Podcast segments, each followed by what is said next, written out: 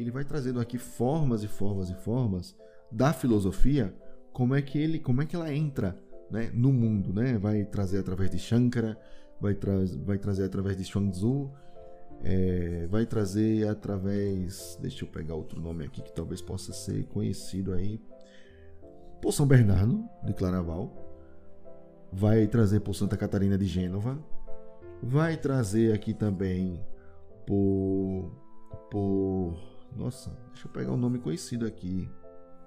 Ele traz muitos filósofos chineses também. Isso é interessante. Por Philon de Alexandria. Tem mais nomes aqui, são muitos nomes que ele, que ele vai trazendo, né? E que é muito importante. É, por Fenelon, interessante, Fenelon. Tem muitos, muitos, muitos, muitos. Alberto Magno, e eu vou parar por aqui. Mas agora que eu vi, né? Tem São Jerônimo, São João da Cruz. São muitos, muitos mesmo. E ele vai mostrando aqui o seu ponto, tá? Ele vai mostrando que a filosofia, que esse tipo de filosofia, ele existe é, mais para para esse acesso, né? Eu vou é, partir do ponto em que essa filosofia perene ela está acima de tudo, entendeu? Tal qual Deus, tal qual Deus. E eu posso puxá-la através de vertentes, de religiões. E daí a e daí a religião cristã, seja você católico, seja você protestante, ela é mais uma forma de conhecer a filosofia perene.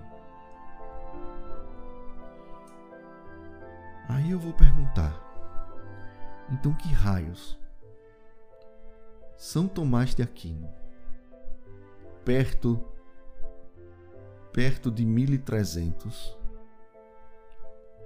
estava fazendo contra os averroístas? Pois é. Existe outra postagem lá no blog que, é, que aborda justamente esse problema. Justamente esse problema. E o título da postagem: Perennialismo Esotérico. Dois pontos. Porta para o Islã? No caso, uma pergunta. E parece que as coisas elas convergem, né? Por quê?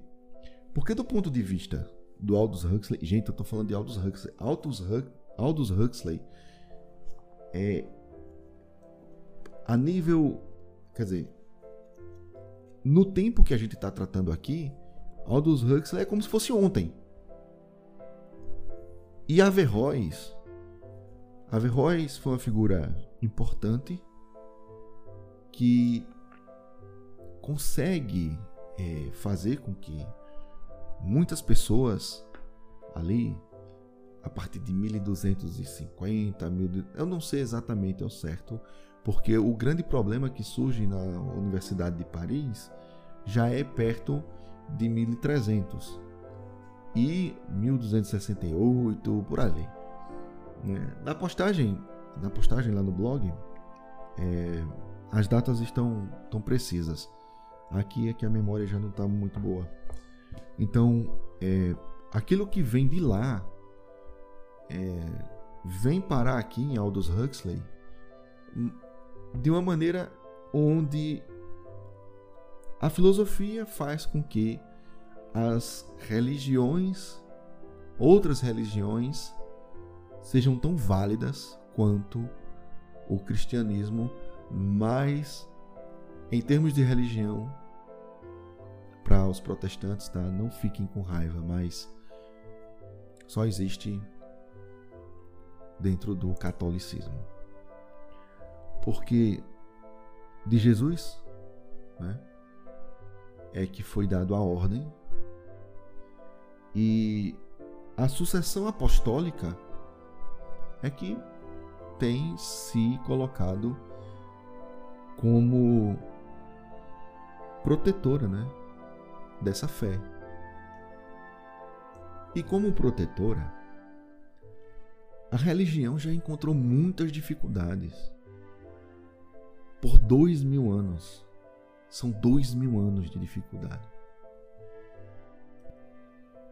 Essa dificuldade, em algum momento, ela foi até mesmo bélica. Tínhamos aí os problemas é, com Roma, tivemos depois os problemas por outros tipos de incursões, e daí a gente já está numa estrutura que se encaminha para o feudalismo, se já não o próprio feudalismo, na famigerada Idade Média, né, como assim ficou conhecida, e dali para frente a coisa é, começa a ter muitas reviravoltas, né? Porque daí então a, a, a cultura ocidental novamente se choca com a oriental. E desses choques a gente já pode perceber a influência, a influência do pensamento que aí a estrutura islâmica já existe. E essa estrutura islâmica ela ela se encontra impregnada na filosofia aristotélica. Por quê? Porque até certo ponto, e aí os professores de história, né, que estudam precisamente essa, essa questão, eles podem ter uma, um conhecimento mais profundo. Mas, ao que se sabe, muito da produção grega é, se perdeu e parte da produção é, ficou lá para aquelas bandas dos povos daquela região do Oriente Médio, vamos colocar nesses termos. Eu não sei até que ponto era realmente Oriente Médio, mas que depois nós vamos encontrar tratados é, sobre certos assuntos dentre aqueles que já estavam professando a religião de Maomé. E aí a gente já está falando de um período é, de estruturação que não foi também do dia para a noite, porque nós tínhamos os povos árabes que foram que passaram por um processo de unificação sistemática através da religião, da religião né, fundada aí por Maomé. E de lá para frente, aí a gente já está em 600 e lá vai, é, e é bom frisar, tá? Não necessariamente todo árabe é muçulmano, tá? Mas é difícil não ter um árabe não muçulmano. E hoje, nem todo muçulmano é árabe, aliás. Isso é claro. Então é ter muito cuidado, porque a confusão é fácil, tá? Isso não tem problema. Então, o que é que segue? Segue é que alguns conhecimentos, de uma forma ou de outra, a gente já vai ver muita coisa assim, que estavam em posse é, de judeus, né, de famílias antigas, e outras coisas que também estavam em posse de famílias que podemos dizer agora, né, muçulmanas. Né? E o pensamento, o pensamento é, de Aristóteles na mão, né, de, de Averroes, porque Averroes ele não traz a questão sozinho. Existem outros lá também, como Avicena. É... Tem mais outros, tá? Mas aqui eu só estou me lembrando desses dois porque Avicena é um nome fácil de vocês encontrarem. Né? É um nome fácil a ser encontrado. E Averroes, Averroes foi combatido por São Tomás de Aquino. Porque através da maneira de perceber Aristóteles, portanto, utilizando a filosofia de Aristóteles como ferramenta, ele conseguia destrancar uma suposta porta existente para que daí então todas as religiões elas fossem verdadeiras. Mas a coisa não procede. Por quê? Por que não procede? Porque aí a gente tem o, o islamismo é, convertendo. Nós temos até mesmo o conceito de jihad. Mas nós temos o islamismo convertendo, querendo converter. Por um tempo foi na base da espada, hoje ele se propaga também pelas ideias. O campo não é o campo bélico necessariamente, não é o campo das armas, é, é esse alerta que é importante. Mas o campo das ideias. Mas as ideias, elas seguem as mesmas lógicas é, dos campos de batalha, tá certo?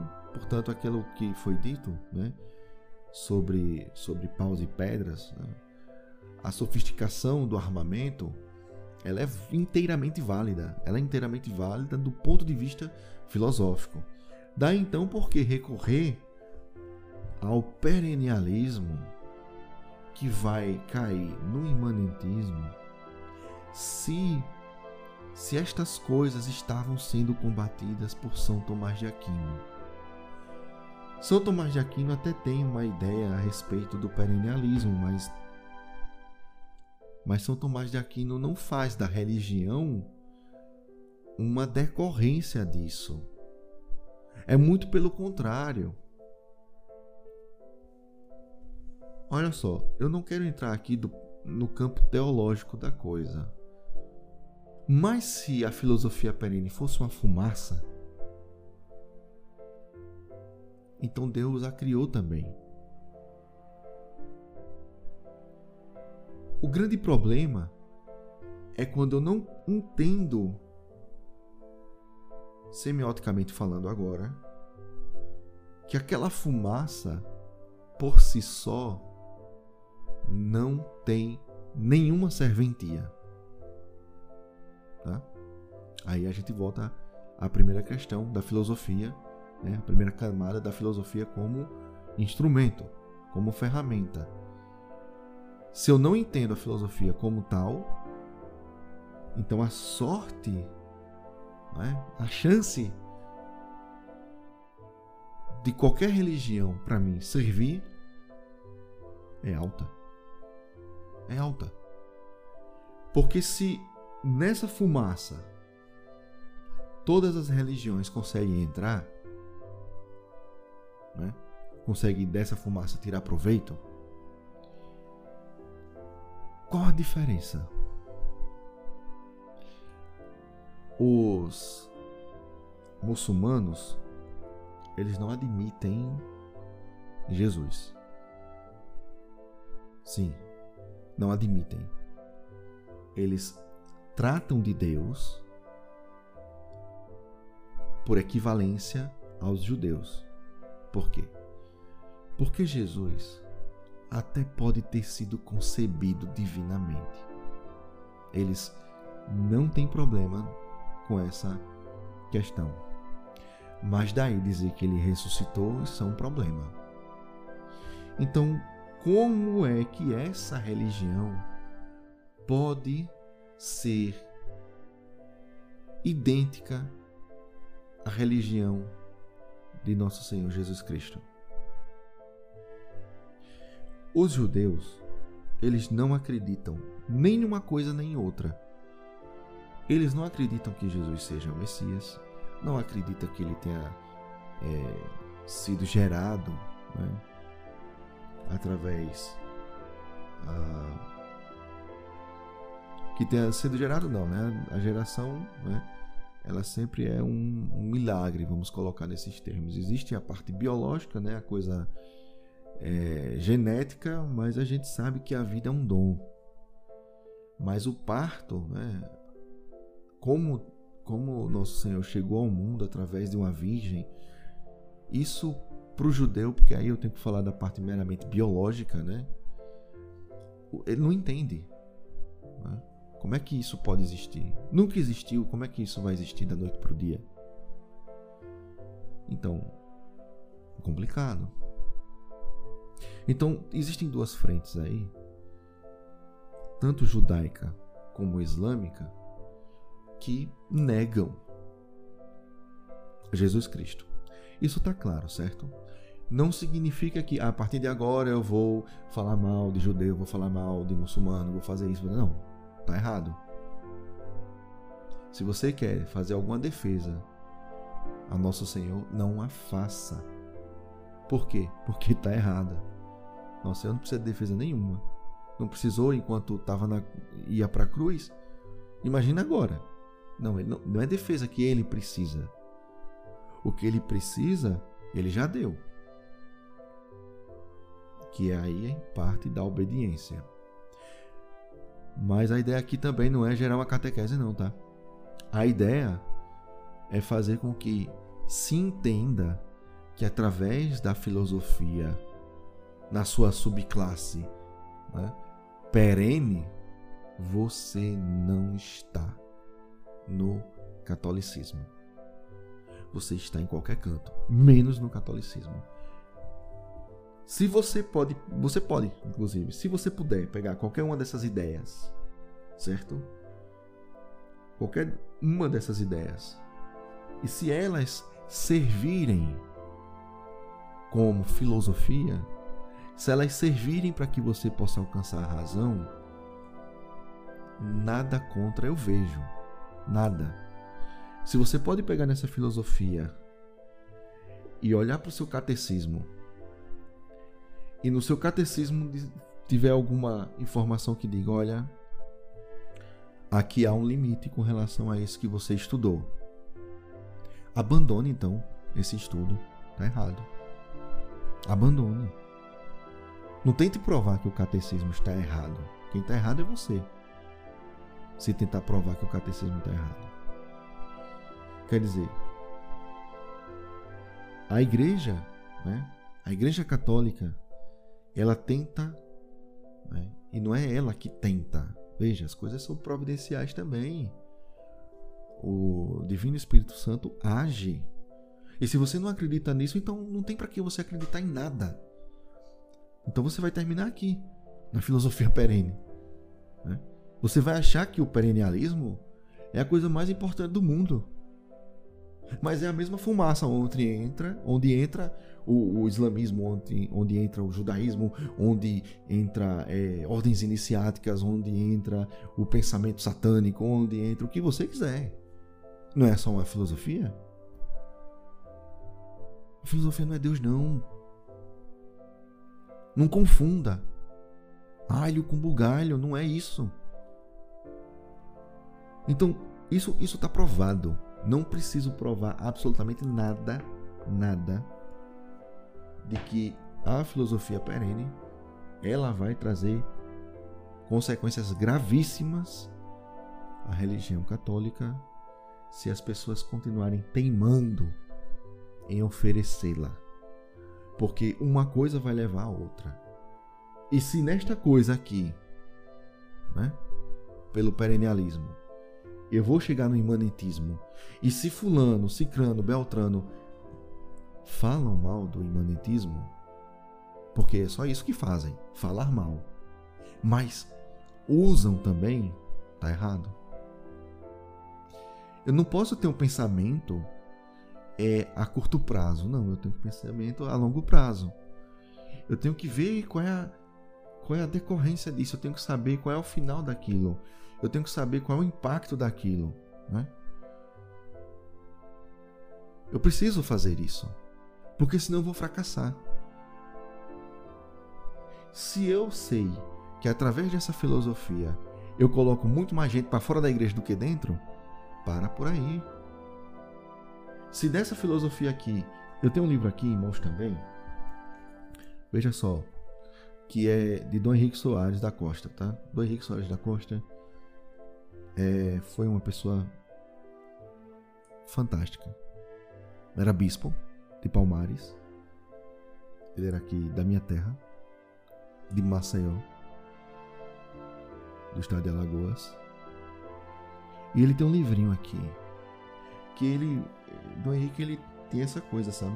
Ele ele escreve uns livrinhos de 150 páginas que se ele quisesse colocar todas as meditações que ele propõe aqui, né, fazer as citações, Ave Maria, dá um livro de mil páginas.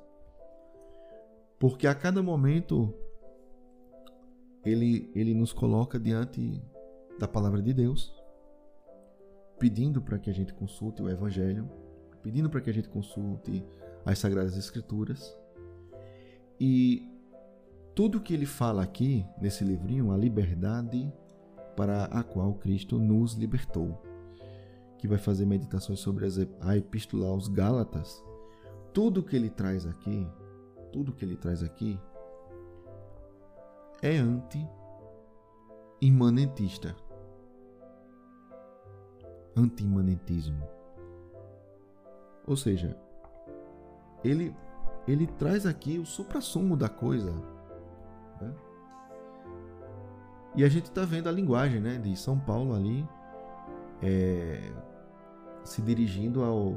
Os Gálatas ali existiam os pagãos, né? Tinha judeu, mas também tinha muito, muito pagão.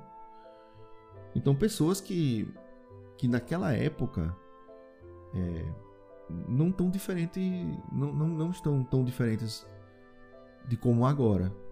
Por quê? Porque hoje a gente volta para o neopaganismo. O neopaganismo está sendo denunciado. Não, não, é que, não é que é, o, o, nosso emérito Papa Bento XVI, né, na época cardeal Joseph Ratzinger. Na verdade, a época de alguns escritos, ele nem era cardeal, tá? Eu acho que ele era só padre. era um presbítero qualquer. Qualquer, veja só, né? Como, como as coisas são. E ele escrevia lá sobre, sobre, sobre a era neopagã. Essa ideia né, de que você pode é, trazer de volta os rituais e tudo mais. Né? Isso está sendo praticado então, se você acredita que isso está certo, que isso daí está tá tranquilo, que pode existir, então pode adotar a filosofia perene. Fique à vontade. Pode caminhar pela filosofia perene é, sem medo de ser feliz.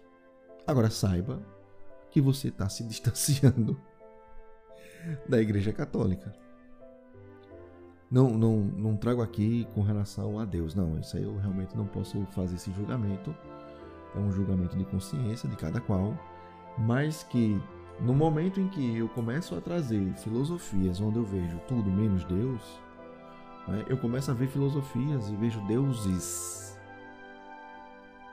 É, é porque o Deus, o Deus do, do, o Deus hindu não é o Deus, não é o Deus da Igreja Católica.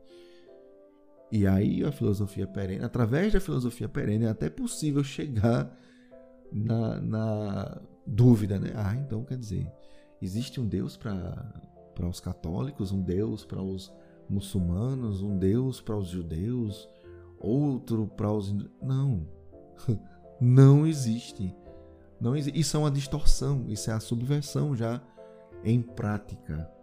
Então, se você não entendeu essa ideia de subversão até agora, talvez agora seja impossível negar a subversão, né? porque ela existe. Ela vai se colocando ali. Ah, eu não estou dizendo que aquele que utiliza da filosofia perene é um subversor, não. Não, ele já pode ter sofrido a subversão. E ele está propagando o que ele não conhece. Só vai entender isso ou com um lastro de conhecimento né, profundo nessas filosofias, ou acessando ordens iniciáticas, ou correndo como o cão corre da cruz. Mas aqui o oposto, tá? Que é se enfiando de corpo e alma na, na religião, se entregando né, ao catolicismo da forma como se deve. E aí a grande questão é como é que se combate isso aqui? Eu vou dizer, se combate lendo o catecismo, lendo o evangelho, indo às missas. Aí é o bom combate, é esse. Fazendo muita oração, tá? Aí é o bom combate. Outro outro combate eu desconheço. Desconheço não, eu conheço, mas enquanto católico não, não não é válido, não serve. Não é olho por olho, dente por dente. Seja com paus e pedras ou com ideias. Eu espero que esse conteúdo tenha sido de alguma de alguma serventia.